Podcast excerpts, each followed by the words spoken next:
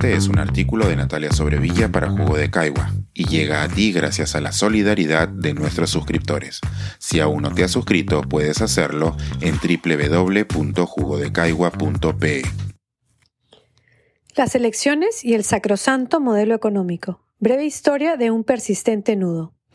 Pasada una breve incertidumbre, tras confirmarse que Keiko Fujimori enfrentaría a Pedro Castillo en una próxima segunda vuelta, resultó evidente que la nueva campaña electoral se libraría únicamente desde el miedo, y que dado que más del 70% de los peruanos con derecho a votar no lo hicieron por ninguno de los dos candidatos, el descontento iba a ser enorme.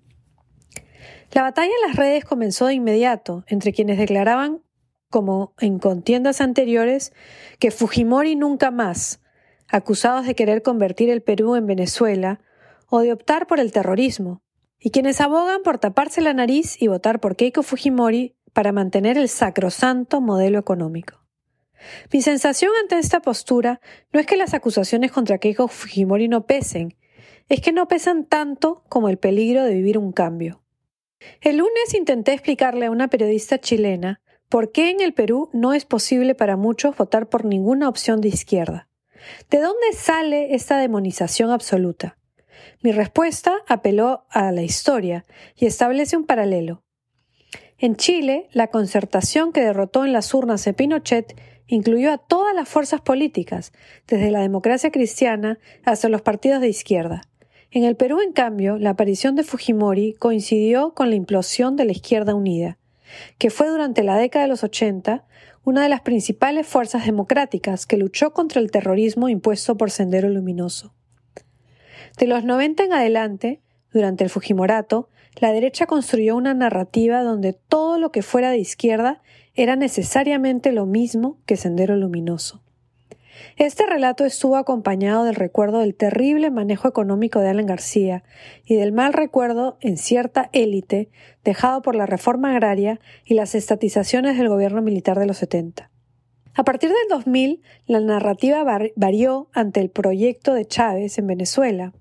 En las elecciones presidenciales del 2006, Ollanta Humala fue visto como su representante, mientras que Alan García logró posicionarse, a pesar de su pésimo desempeño en los 80, como defensor del modelo económico, que ya había entrado en el superciclo de las commodities gracias al crecimiento exponencial de China.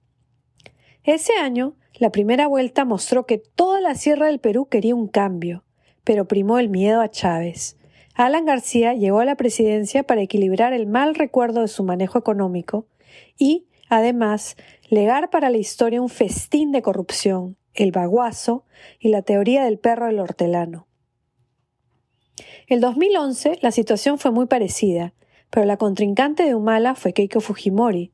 La campaña cobró particular fuerza con el fortalecimiento del antifujimorismo, que apeló a la memoria sobre el gobierno de su padre e hizo más conocido el caso de las esterilizaciones forzadas. A pesar de que Humala moderó su lenguaje, firmó una hoja de ruta y cambió su simbólico polo rojo por uno blanco, un sector del electorado acusó a quienes lo apoyaban de querer convertir al Perú en Venezuela. Una vez en el poder, Humala gobernó de manera moderada, pero igualmente corrupta e introdujo algunos programas sociales como Pensión 65, Beca 18 y los desayunos a niños necesitados, pero sin tocar el modelo económico. A la segunda vuelta del 2016 llegaron dos candidatos pro modelo.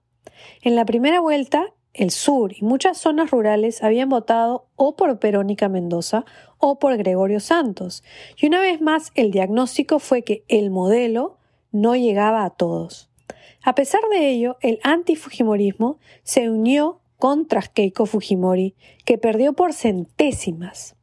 Ella nunca aceptó su derrota y desde su bancada en el Congreso se dedicó a dinamitar la gobernabilidad del país, lo que llevó a dos vacancias presidenciales y a una disolución congresal.